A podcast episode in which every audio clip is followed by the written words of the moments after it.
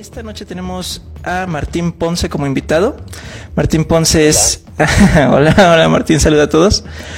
Una pequeña introducción para Martín, él es animador digital y eh, bueno, trabaja como director académico en eh, UTECA de Publicidad y Mercadotecnia y también es conductor del programa Radio Keyframe. Ah, y bueno, pues te dejo a ti los micrófonos, Martín, para que nos platiques un poco a la audiencia de lo que has estado haciendo en el arte y en lo que estás ahorita con tus proyectos, ¿va?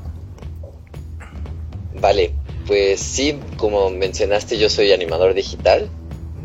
Em, ya tiene como cinco años y medio, seis que me gradué. Ya voy para seis años.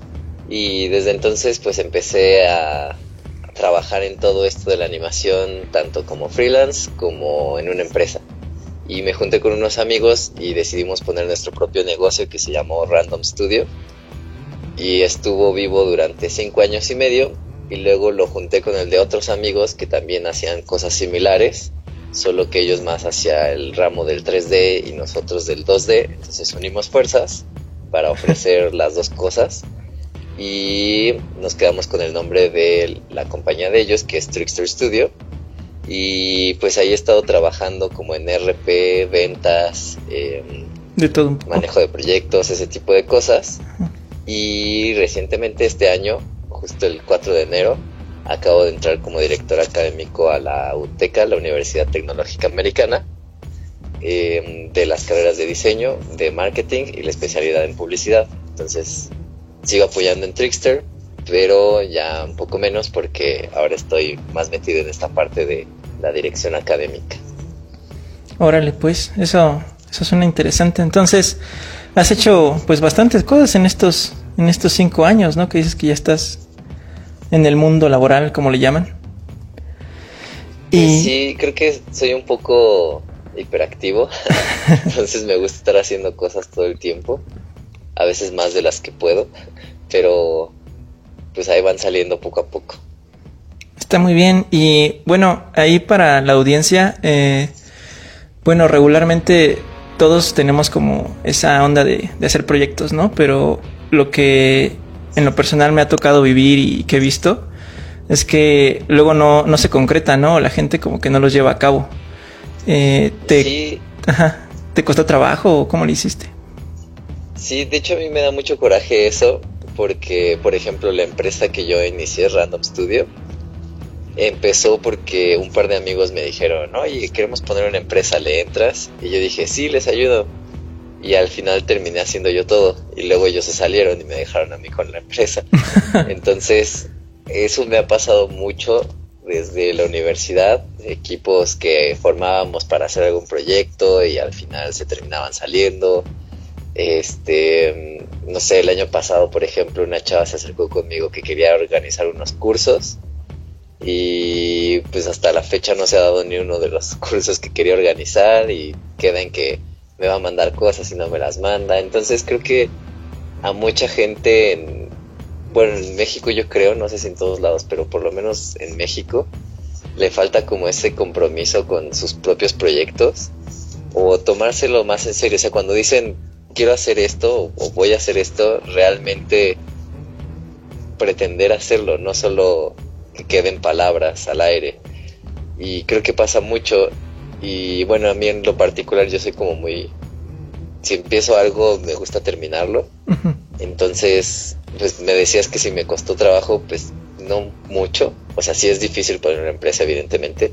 pero no en el sentido de de si cuesta trabajo continuar con ello, porque por, esta forma que tengo yo de ser. Eh, creo que más bien lo difícil es, pues, convencer a la gente de que crea en tu proyecto y que se sume. Ok, como, o sea, ¿hablas de los clientes o hablas de los colaboradores? De todos, tanto colaboradores, clientes, este, no sé, becarios, eh, alianzas con organizaciones por lo mismo de que creo que somos una sociedad que está acostumbrada a medio hacer las cosas, pues muchas veces como que al momento de ya ponerse en algo serio como una empresa y querer hacer una alianza con alguien, por ejemplo, o quererle vender un cliente a largo plazo, o cosas que impliquen como seguridad, confianza, compromiso, la gente suele dudar mucho porque están acostumbrados a que les voten los proyectos o a que les queden mal en las fechas de entrega, porque pues ah. así somos, tristemente.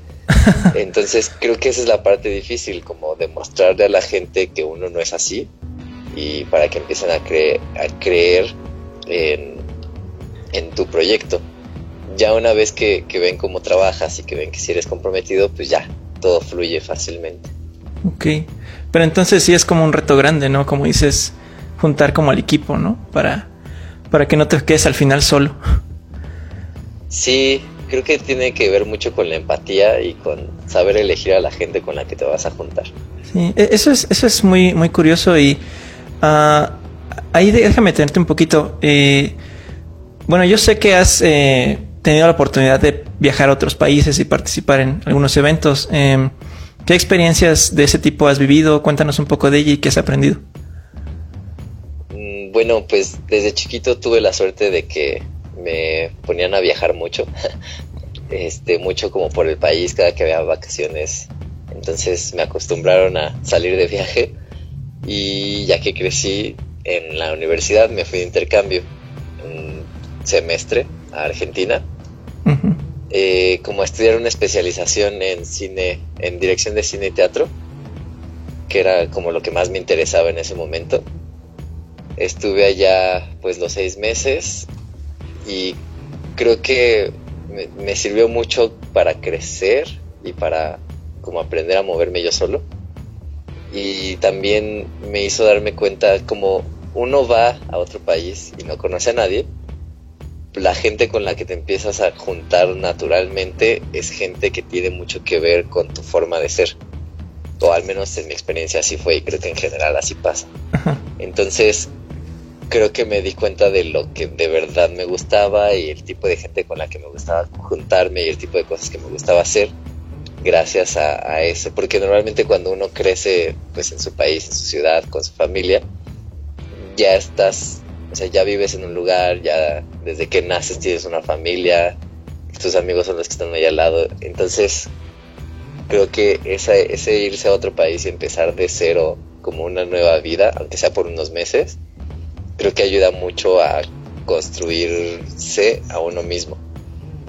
Y ya después, como al año de graduarme, eh, me fui con una asociación que se llama IESEC, que pues promueve intercambios entre países para hacer voluntariados o prácticas profesionales.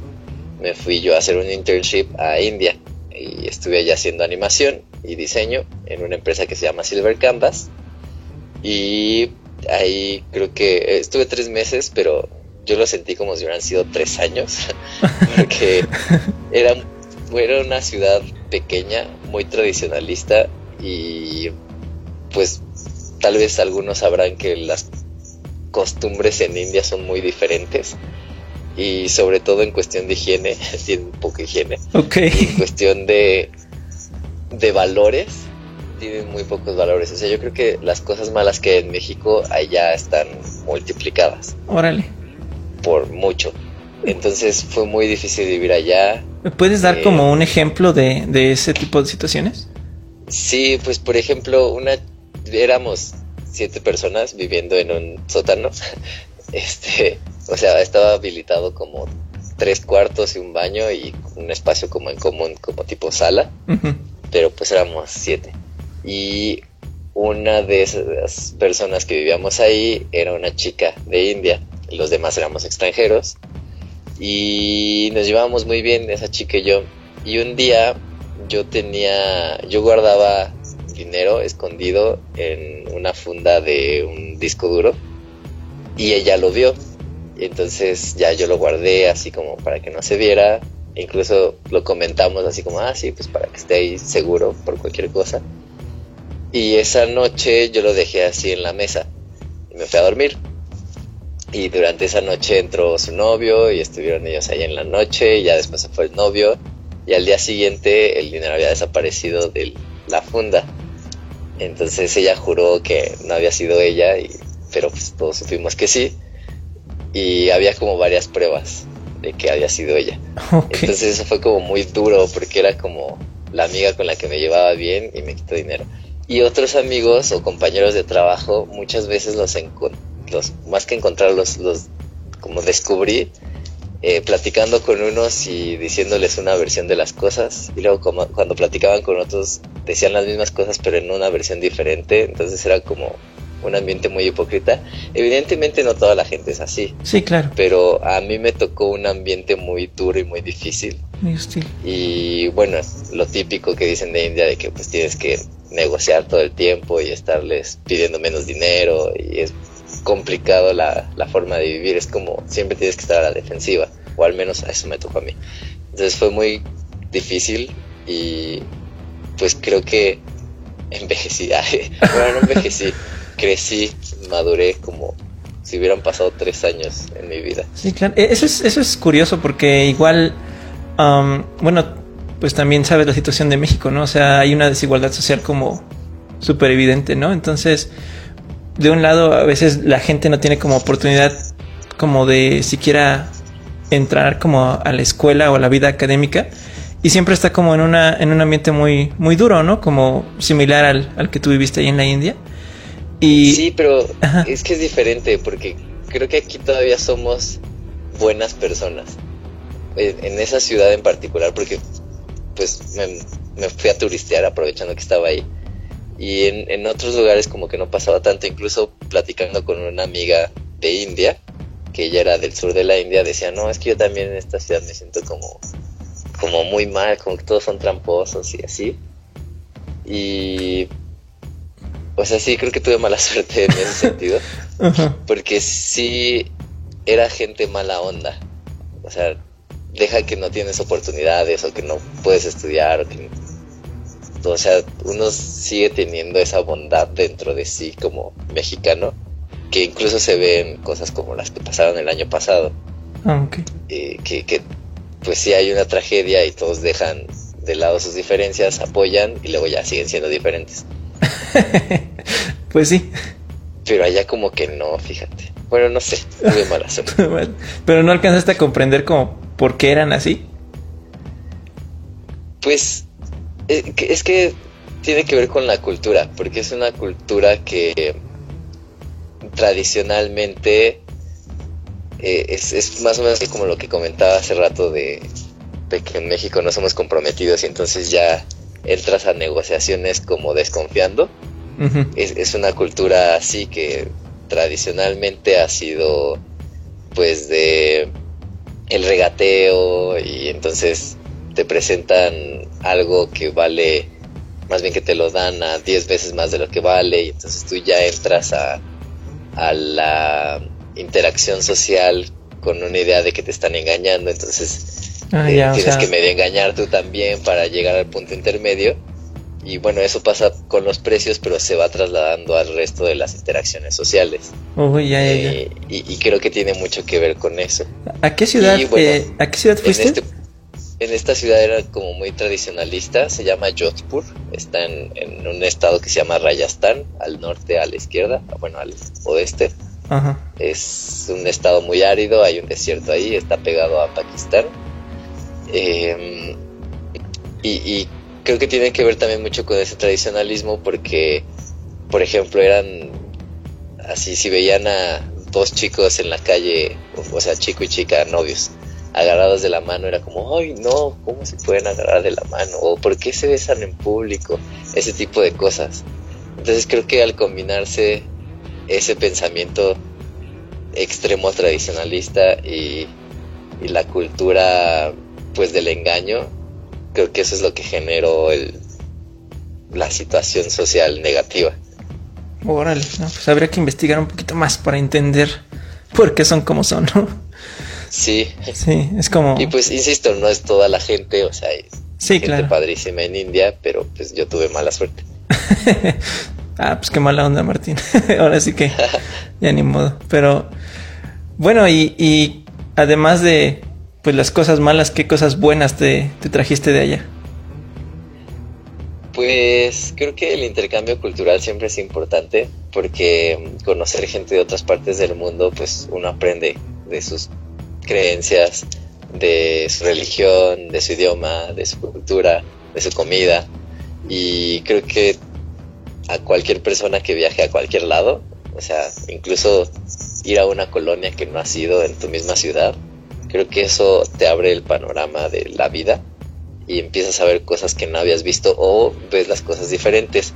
Y algo muy particular que me pasó fue que, pues cuando estuve allá, todo lo que tenía que ver con la religión, fuera budismo, fuera hinduismo, que bueno, en, la ciudad en particular en la que estuve eran muy hinduistas, pero en India hay también mucho budismo, em, pues todo lo veía no, no siendo creyente, entonces lo veía como externo y era como chistoso hasta cierto punto. Como, ay, ¿por qué hacen eso? ¿Y por qué su Dios es así? ¿Y por qué le ponen esto? ¿Y, y por qué se pintan de rojo? Y así como, como muchas cosas que me daban mucha curiosidad. Y entonces cuando regresé y vi tradiciones como las católicas, las vi con esos mismos ojos de externo y, fue muy chistoso porque también me causaba mucha curiosidad así de, ay, mira todo lo que hacemos y lo damos por hecho como lo más normal, pero cuando uno lo ve desde fuera son, son como tradiciones bien curiosas, bien raras.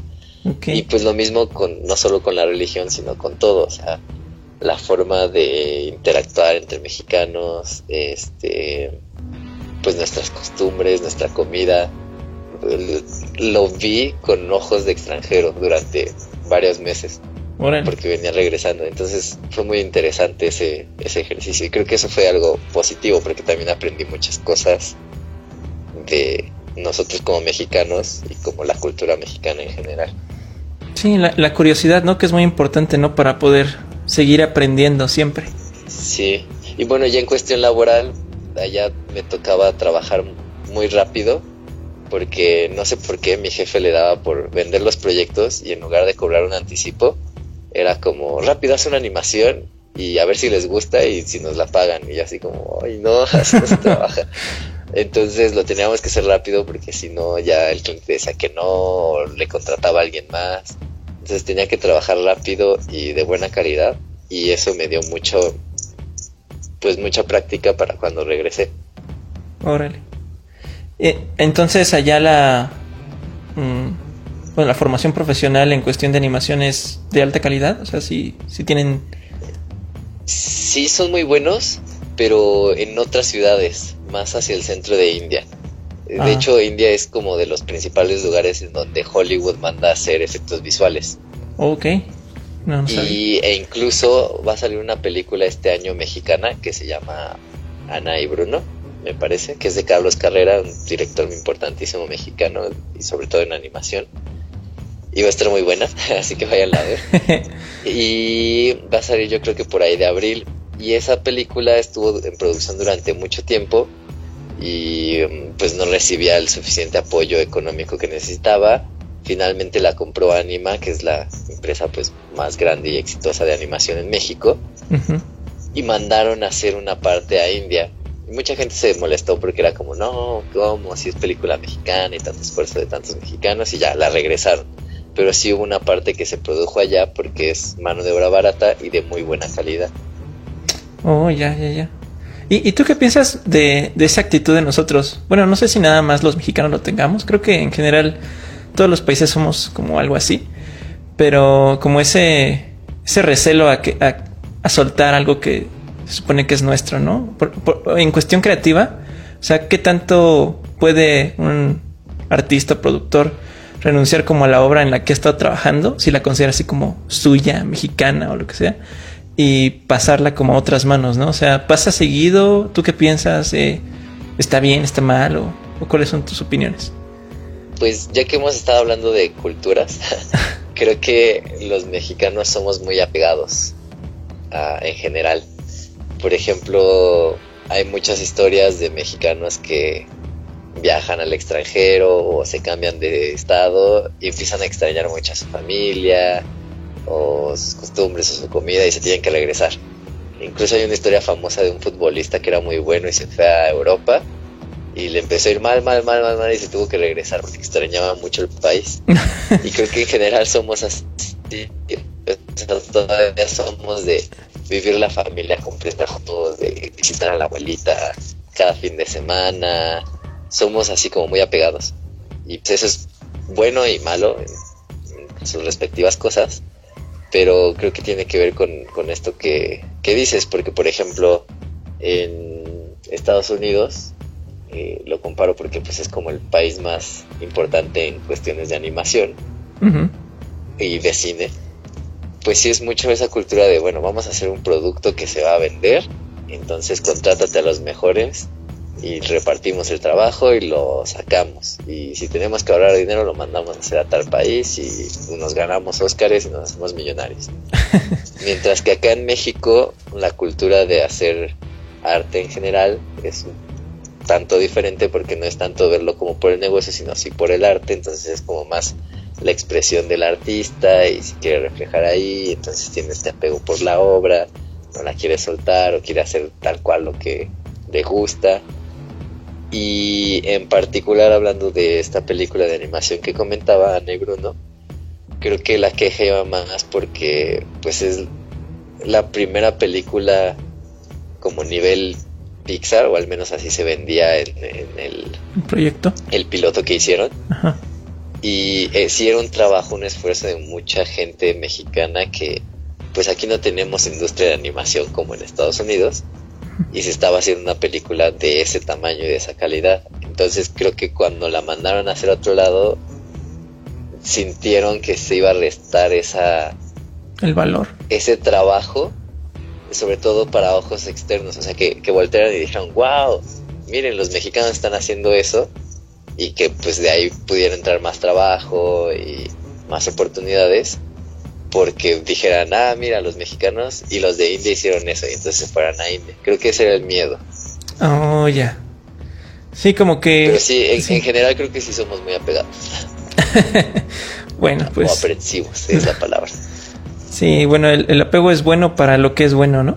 como dirían por ahí. Sí, claro. Hay que saber soltar también. Y estaba revisando algunos dibujos que has hecho en Ilustrando en Bola, que igual es un colectivo de artistas que se juntan y hacen dibujos por diversión.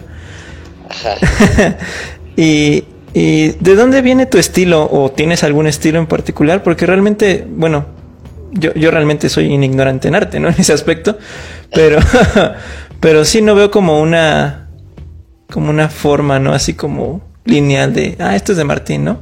Lo, que noto es como un humor siempre en, tus, en tus dibujos muy sarcástico el asunto.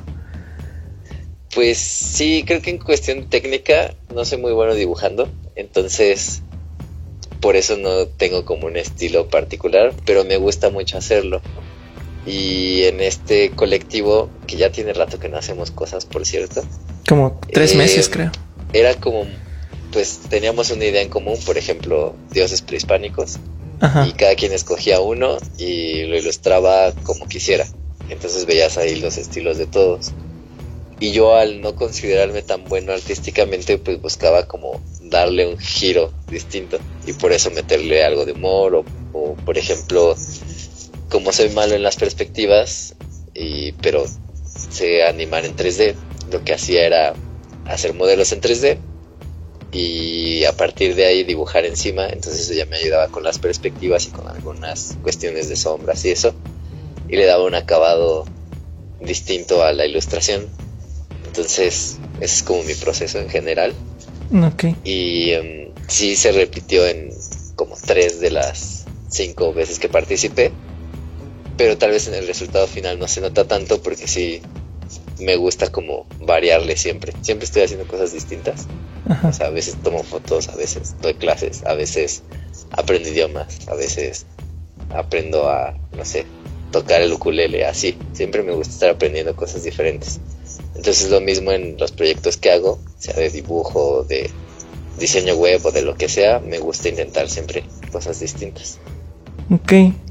Y en, la parte, como dices, o sea, bueno, por lo que entiendo, lo que nos platicas, te ha formado un poco más el, el viajar o, experiencias externas como a la escuela realmente.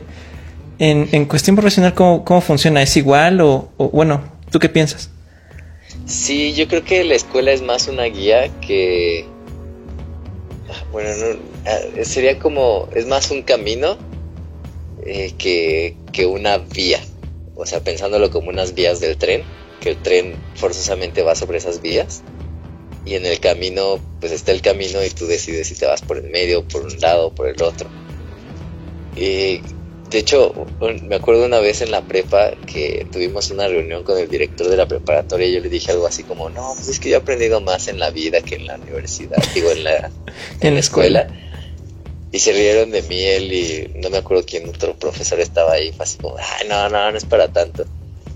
Y años después, eh, pues él fue ascendiendo como en, el, en los rangos y el TEC, bueno, yo estudié en el TEC, y sacaron una visión que era Tech 21, bueno, que es Tech 21 y es como toda una planeación de una universidad o una institución educativa de nuevo siglo y ya como con las nuevas ideas millennials y eso. y, me tocó ir a una reunión en la que él estaba hablando como de nuevos conceptos y decía justo lo mismo, así como de, no, pues es que ahora ya la escuela no es como la que te dice cómo hacer todo, sino las experiencias que vives este, fuera de ella y, y, en ella guiado por la escuela, pero no en no solo en las clases, sino con lo que estás produciendo en las clases. Y así como, ah, eso quería decir yo hace varios años. Qué bueno que lo dices tú también. Pero bueno, obviamente ellos ya le dieron más forma, ¿no? Yo no supe cómo expresarlo. Y creo que sí tiene mucho que ver eso. O sea, sí está bien estudiar y puedes aprender mucho en, en la universidad o en la preparatoria y creo que es importante llevar toda esa formación porque sí te hace pensar distinto y sí, se ve una diferencia en la forma de resolver problemas de alguien que estudió más y de alguien que estudió menos, pero las experiencias de vida creo que siguen siendo más importantes. O sea, durante mucho tiempo no tuvimos universidades, durante miles de años, y aún así el ser humano creció y evolucionó, bueno, sí, sí. generó una sociedad más cómoda, más versátil, más rápida, siempre con nuestros problemas que van variando en cada época, pero, eh, o sea, cada vez hay más inventos y la tecnología y ahora hay internet y cosas muy divertidas. Y hemos llegado a un punto en el que ya ni siquiera tenemos que preocuparnos por sobrevivir relativamente, o sea, porque algo nos coma o por no tener que comer, en general, o sea, cada caso es distinto, pero en general así estamos. Y ya hay como toda una estructura social, civil que nos protege y eso pues implica cierto avance y todo eso se generó en un inicio sin escuelas, simplemente con práctica. Entonces creo que sí sigue siendo algo importante, pues salir, experimentar, hacer proyectos, no quedarse solo con la clase donde el maestro te dice A, B y C y tú apuntas A, B y C y pones A, B y C en el examen y dos meses después ya no te acuerdas, sino salir y aplicar A, B y C y darte cuenta de que a lo mejor hay un D o a ti te gusta más la C y entonces haces pura C, pero te funciona. Sí, sí, y hay un libro que eh, se llama Sapiens, que lo, escribió un tipo que se llama eh, Yuval Harari. Y este, y lo que hace es precisamente, bueno, justo lo que tú acabas de decir, eh, describir la historia de la humanidad. Y lo que él dice es que, sí, de hecho, el, el hombre pues, de las cavernas, si tú lo quieres ver así, vivía quizá más feliz que los, los hombres actuales, ¿no? que es un concepto que no sea mm, bueno, no se han puesto de acuerdo en si vale la pena medirlo o cómo medirlo, ¿no? La felicidad. O sea, si realmente los avances tecnológicos nos han hecho más felices. Él, él dice, ¿no? O sea, perdón, te interrumpí, ibas a decir algo. No, no, dime, dime. Ok, igual eh, él decía, ¿no? De, como dices, todos los problemas de la humanidad, o sea, los más importantes eran la hambruna, eh, las, este, las enfermedades y la guerra, ¿no? Y, y ahorita ya, pues eso está quedando como atrás, ¿no? O sea, ya no hay una pues urgencia pues por o un temor porque vaya a haber una guerra, ¿no? Bueno, sabemos de los conflictos internacionales actuales, pero o sea, no es como tan común, ¿sabes? O sea, es noticia precisamente porque nos asusta, o sea, no es algo que estemos acostumbrados a ver. Sí, no es como antes que o eras campesino o eras soldado. Sí, sí, y, y bueno, y, y, lo mismo pasa con, con, las enfermedades, ¿no? Ahorita ya, o sea, incluso aunque haya una epidemia como el ébola, pues es más rápido atacarla y frenarla que, digo, si nos hubiera tocado hace 200 años, pues hubiera estábamos amolados, ¿no? Entonces, sí. pues, o sea, pinta el, el, la situación actual, o sea, buena, o sea, lo bueno que hay, pero sí, sí dice ese, esa, ese interrogante, ¿no? O sea, realmente todo lo que hemos hecho es para hacernos más felices o no. O sea, inventamos la agricultura para según ya no tener más hambre, pero nos esclavizamos al trabajo. y luego inventamos lo del capitalismo y ahorita estamos haciendo puro dinero, pero no pensamos en, en el tiempo.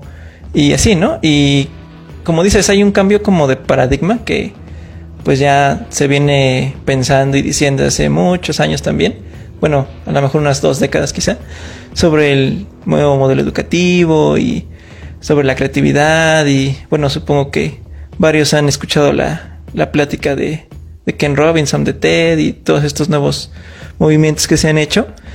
Pero la realidad es que yo creo que nadie sabe, ¿no? O sea, mmm, somos muy, muy teóricos en este aspecto. O sea, nos gusta hablar del tema, ¿no? De la educación y del desarrollo, pero, pero pero pasa lo mismo que con los proyectos, ¿no? No hacemos nada.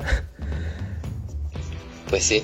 Y fíjate que acabo de ver la película esta de Las horas más oscuras. Ah, ok. Y termina con una frase, bueno, la película habla sobre Churchill cuando recién tomó el cargo de primer ministro. Y al final de la película sale una frase de él que dice algo así como ningún éxito es eh, permanente, ninguna falla es fatal, lo importante, lo que realmente importa es siempre seguir intentando o algo así.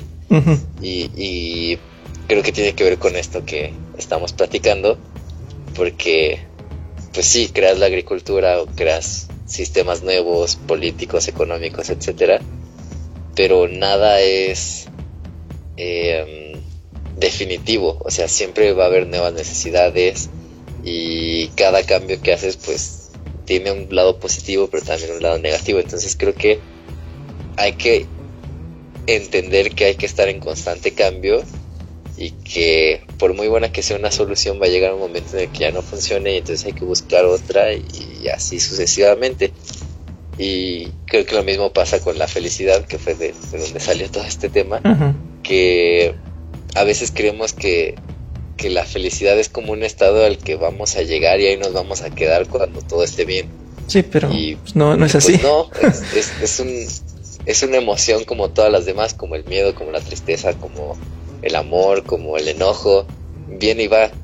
Y, y eso es lo natural en ella. Entonces, queremos pasar la vida lo más posible en estado de felicidad, pero hay que entender que es normal que se vaya y que luego regrese. Sí, como que idealizamos también mucho las cosas, ¿no? Ajá. En ese aspecto, yo creo que tienes razón. Y, por ejemplo, a ti, a ti qué te relaja, o sea, no que te hace feliz, sino como que te pone de buenas, por así decirlo.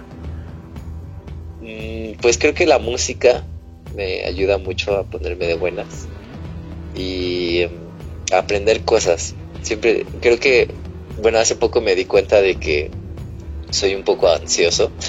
Entonces me di cuenta porque justo estaba aprendiendo a armar cubo Rubik y eso me relajaba mucho.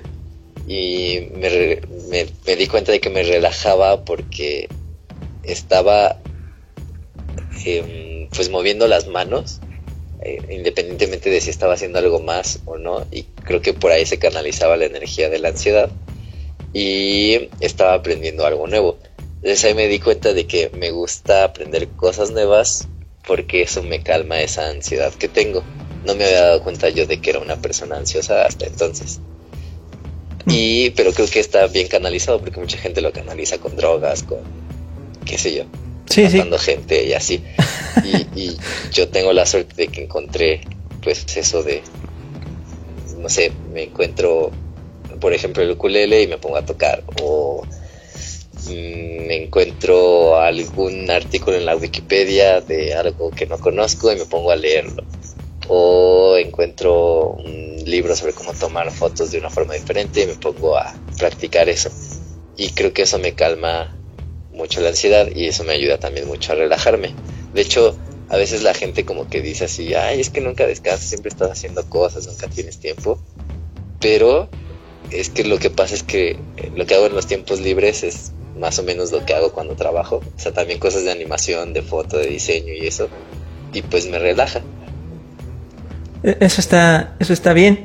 Y por ejemplo también, bueno, dentro de todo lo que haces, es, eres también pues el, conductor de un programa de, radio en internet, ¿no? Y, y bueno, ya, ya llevas algunos episodios, creo que ya van en la segunda temporada, ¿no? Van en el 18, creo. Sí, empezamos en noviembre de hace dos años, de 2016. Ajá. Transmitimos durante seis meses y luego tuvimos una pausa y retomamos en septiembre. Hicimos un programa, bueno, una transmisión y luego vino lo del temblor, entonces pausamos otro ratito y retomamos ya en octubre.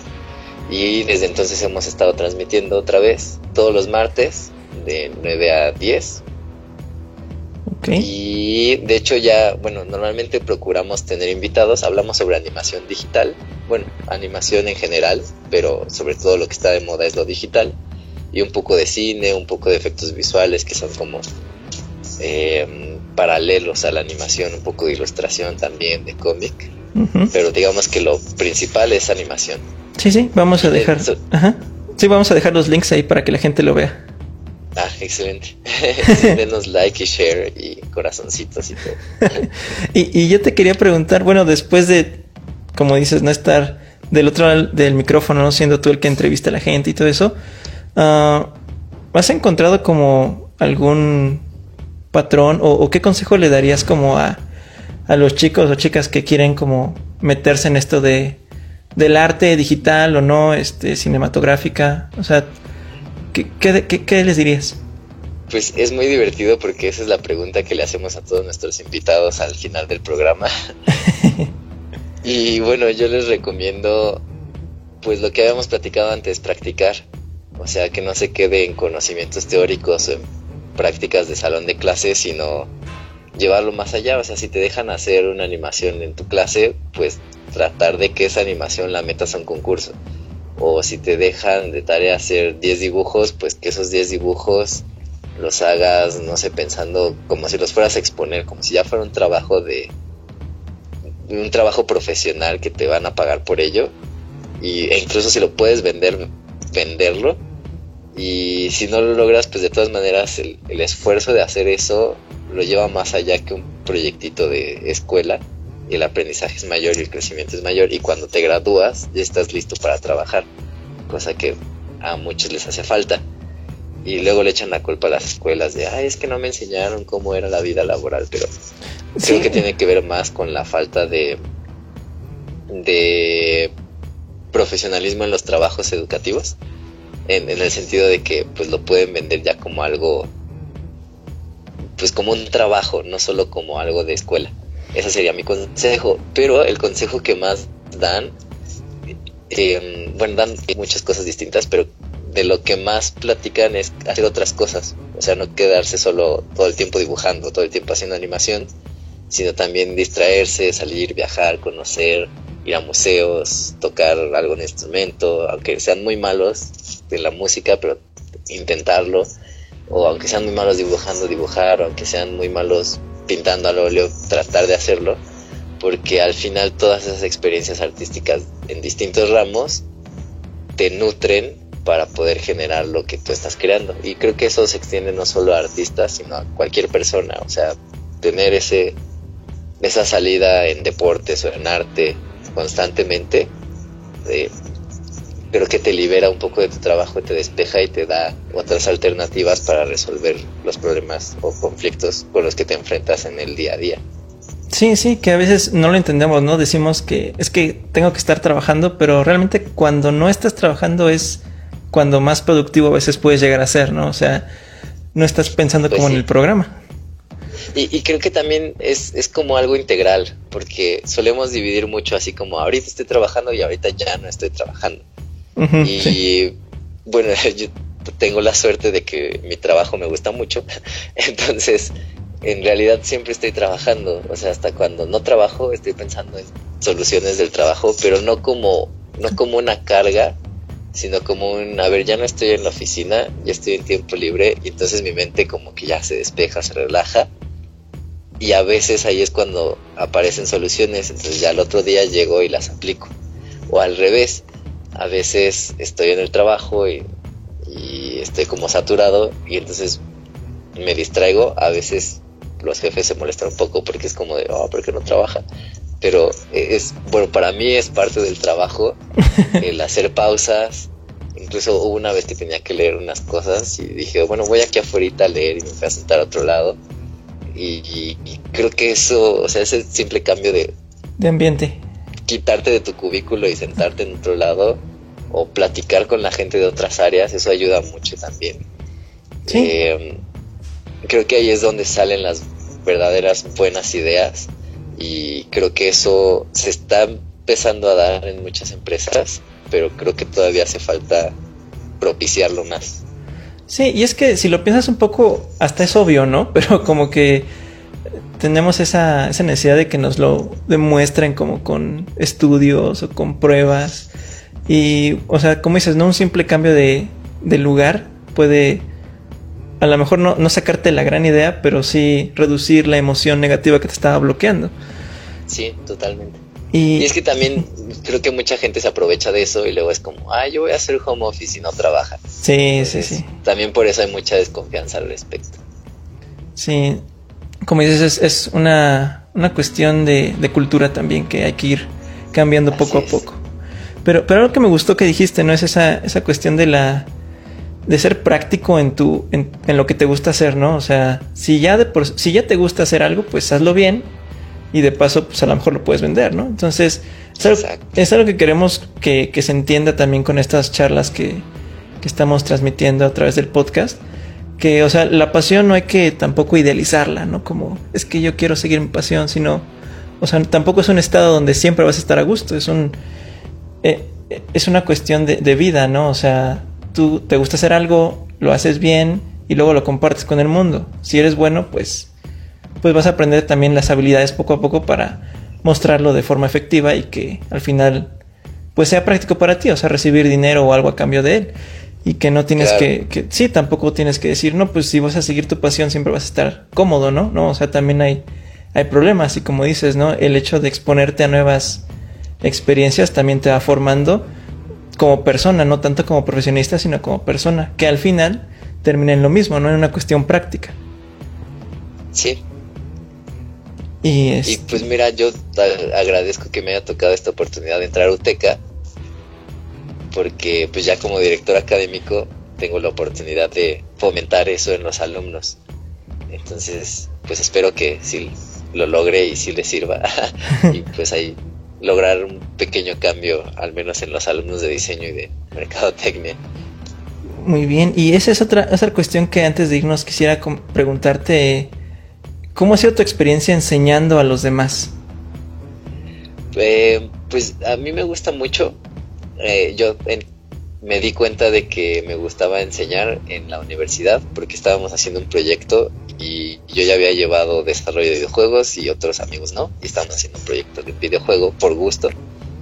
Y entonces les tuve que explicar. Y entró un compañero y me dijo, ay, mira, si pareces maestro. Y yo pensé y dije, ah, pues sí, me está gustando esto. Algún día quiero dar clases, pero a universidad porque los más pequeños me desesperan un poco. y, ya tuve la oportunidad de dar clases cuando regresé de India justo. Y me fue bien, me gustó. Me di cuenta de que estaba aplicando cosas que notaba que le hacían falta a algunos profesores que yo tuve. Entonces traté de pues estructurarlo más para aprovechar eso. Y sí me comentaban mucho los alumnos.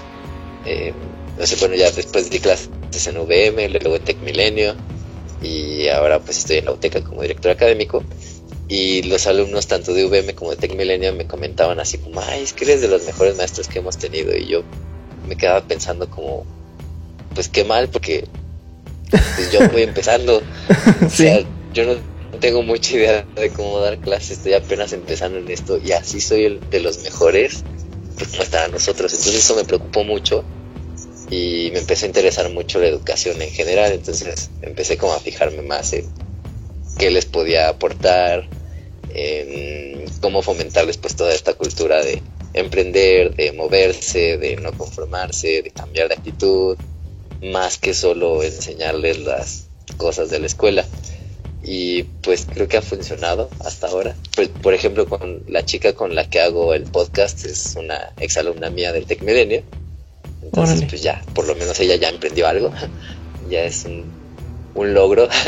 y pues no sé cómo anden los otros alumnos, pero espero que también haciendo cosas. ¿Cómo ves a, los, a, los, a las nuevas generaciones? O sea, ¿qué has visto? ¿Qué, qué se puede mejorar? Yo creo que es cierto que están como muy consentidos y muy acostumbrados a que todo sea fácil e inmediato, pero creo que a los que nos toca educarlos, bueno, en la, parte de educación escolar, no en la parte de educación pues, social, eso les toca a sus papás. Eh, a los que nos toca educarlos en la escuela, en las universidades, creo que a veces nos quejamos más que guiarlos. O sea, porque pues si llega a ser difícil o desesperante, por ejemplo, mis alumnos que tengo ahorita de diseño están apenas en segundo cuatrimestre y son muy gritones, se quejan mucho y gritan mucho. Y es como, a ver, cálmense, les estoy respondiendo a sus dudas y ustedes siguen gritando y ni siquiera me escuchan. Pero pues creo que es cosa de paciencia porque pues todos fuimos jóvenes alguna vez y todos queríamos ser escuchados. Y es una edad en la que estás así y más en esto pues, en estas épocas. Entonces, pues es cuestión de aguantar tantito y dejarlos que griten tantito y decir, a ver, voy a hablar, no grites. Y otra vez empezar a hablar y se ponen a gritar, no, a ver, no grites. Y ya, o sea, yo apliqué eso y ahorita ya a las dos semanas de que empezamos clases, ya hablamos muy diferente, ya hay como otro tipo de confianza. Y pues creo que eso se puede aplicar. Creo que mientras más uno envejece, más difícil es conectarse con las generaciones jóvenes. Entonces, pues es buena idea cuando uno va creciendo tratar de apoyarse de más jóvenes para educar a los pequeños. O sea, por ejemplo, si uno tiene 50 años, apoyarte de alguien que tenga, qué sé yo, unos 30 para darle clase a los de 18 porque así evitas ciertas brechas generacionales. Sí, y, que cada vez son más, más, cortas, ¿no? Porque también como va todo evolucionando, o sea, ya a veces uno que sale de la universidad ya no es lo mismo relacionarse con uno de la prepa porque ya todo cambió súper rápido, ¿no? Sí, y también algo, un efecto que he estado viendo, eh, sobre todo por la tecnología, es que em, ya no es necesario estudiar mucho durante mucho tiempo, esforzarse mucho y tener años y años de experiencia para competir. O sea, tienes youtubers de 7 años que hacen más dinero que gente que lleva toda su vida trabajando en radio, televisión, etcétera, etcétera. Y mucha gente lo ve mal y yo creo que está bien porque pues ya cualquiera puede cumplir sus sueños en cualquier momento y sí se puede ir como a extremos negativos, pero mientras cuidemos que no pase eso, creo que es una gran ventaja que, que pues no sé, o sea, ya todo está en YouTube, uno puede aprender cualquier cosa gratis y sí, uno hay oportunidades para todos. Sí, como ahorita, ¿no? bueno, estamos haciendo radio. Desde tu celular. Sí, exacto. Perdón. No, bueno, ahorita por ejemplo estamos haciendo radio, cuando esto pues hace 10 años hubiera sido imposible. Yo, estoy, o sea, estamos conectados por Skype, eh, yo desde mi celular y estamos haciendo radio a través de internet, o sea, es una cosa bien rara. Y, o sea, cuando alguien me iba a dar un programa de radio a mí sobre animación en, no sé, en radio FM o, o en la televisión y ahora se puede hacer y, creo que es justo el momento para la gente que tiene ganas de hacer cosas, para hacer las cosas. O sea, es el momento más fácil de la vida en el que puedes decir, quiero hacer un programa de radio, vas y lo haces. Y ahí está, y ya tienes un programa de radio. Que también se, insisto, se puede ir al otro extremo de la gente que ya dice, oh, yo soy novelista porque escribí una novela toda mala que nadie ha leído. Sí, claro. Pero ya, soy escritor, ¿no?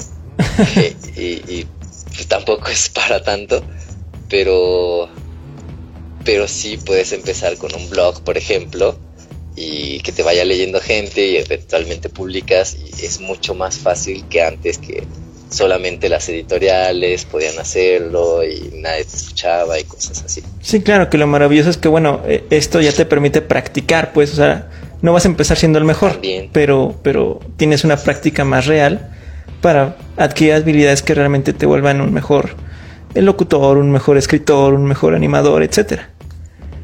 Y sobre todo divertirte, porque pues yo hago radio porque me divierte.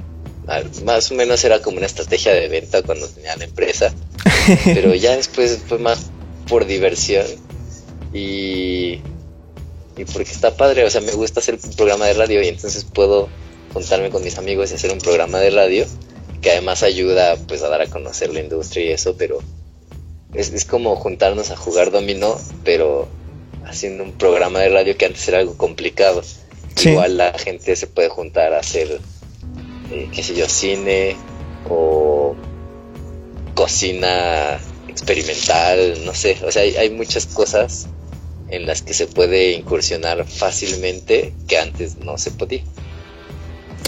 Eso, eso está, está genial y, y, ojalá se ponga en práctica para estas generaciones que vienen y para las que pues en general nos están escuchando, ¿no? Porque pues todos tienen oportunidad actualmente, todos. Claro. Y bueno, pues se nos está acabando el tiempo. me gustaría terminar con dos cosas. Ah, la primera, eh, las tres cosas ah, básicas en las que los profesores o aquellos que quieran ser profesores deberían como de enfocarse. ¿Qué habilidades deberían de adquirir? La primera, paciencia. La segunda, comunicación, sobre todo con jóvenes o bueno, con a quien le estén dando clase, porque pues tal vez quieran ser profesores de adultos o de maestría o de doctorados o de adultos mayores, yo qué sé. Entonces, comunicación específica con quien estés dándole clase.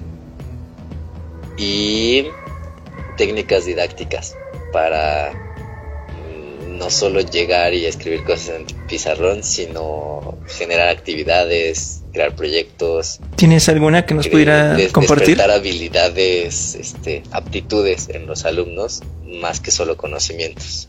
¿Tienes alguna que pudieras como compartir así brevemente?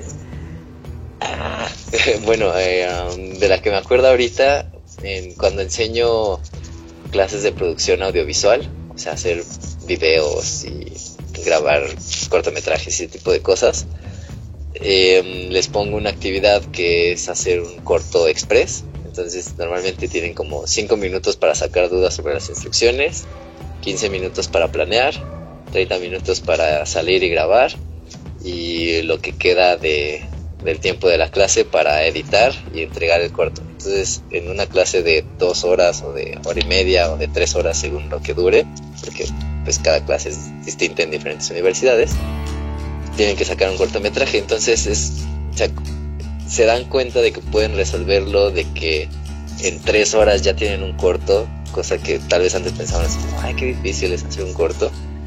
Tienen que trabajar en equipo a fuerza porque si no, no les da tiempo y tienen que organizar sus tiempos correctamente.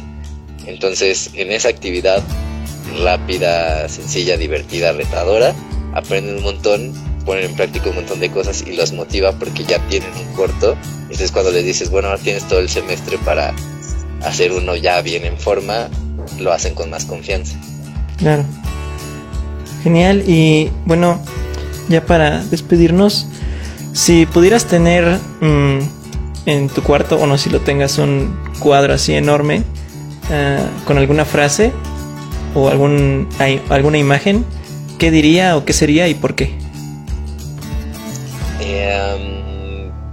Pues yo creo que sería una imagen de algo relativo al videojuego Zelda, porque me gusta mucho. Y porque crecí con eso, y, o sea, con ese juego, y creo que los valores que se manejan en ese juego se me quedaron muy impregnados y todavía los sigo aplicando. Y muchas cosas como de ahí que ayudar a la gente cuando ayudas a alguien te dan algo a cambio y ese tipo de cosas como que se me quedaron marcadas y todavía lo aplico. Y tendría la frase algo así como mmm, sigue soñando y cumple tus sueños. Creo que es muy importante siempre tener metas y pues buscar cumplirlas. Creo que es lo que nos mantiene contentos en la vida. Y hay todo tipo de metas, desde las más alocadas que tal vez nunca se cumplan hasta las más pequeñitas que cumplimos día a día, como llegar a tiempo, alcanzar el metro antes de que se cierre la puerta.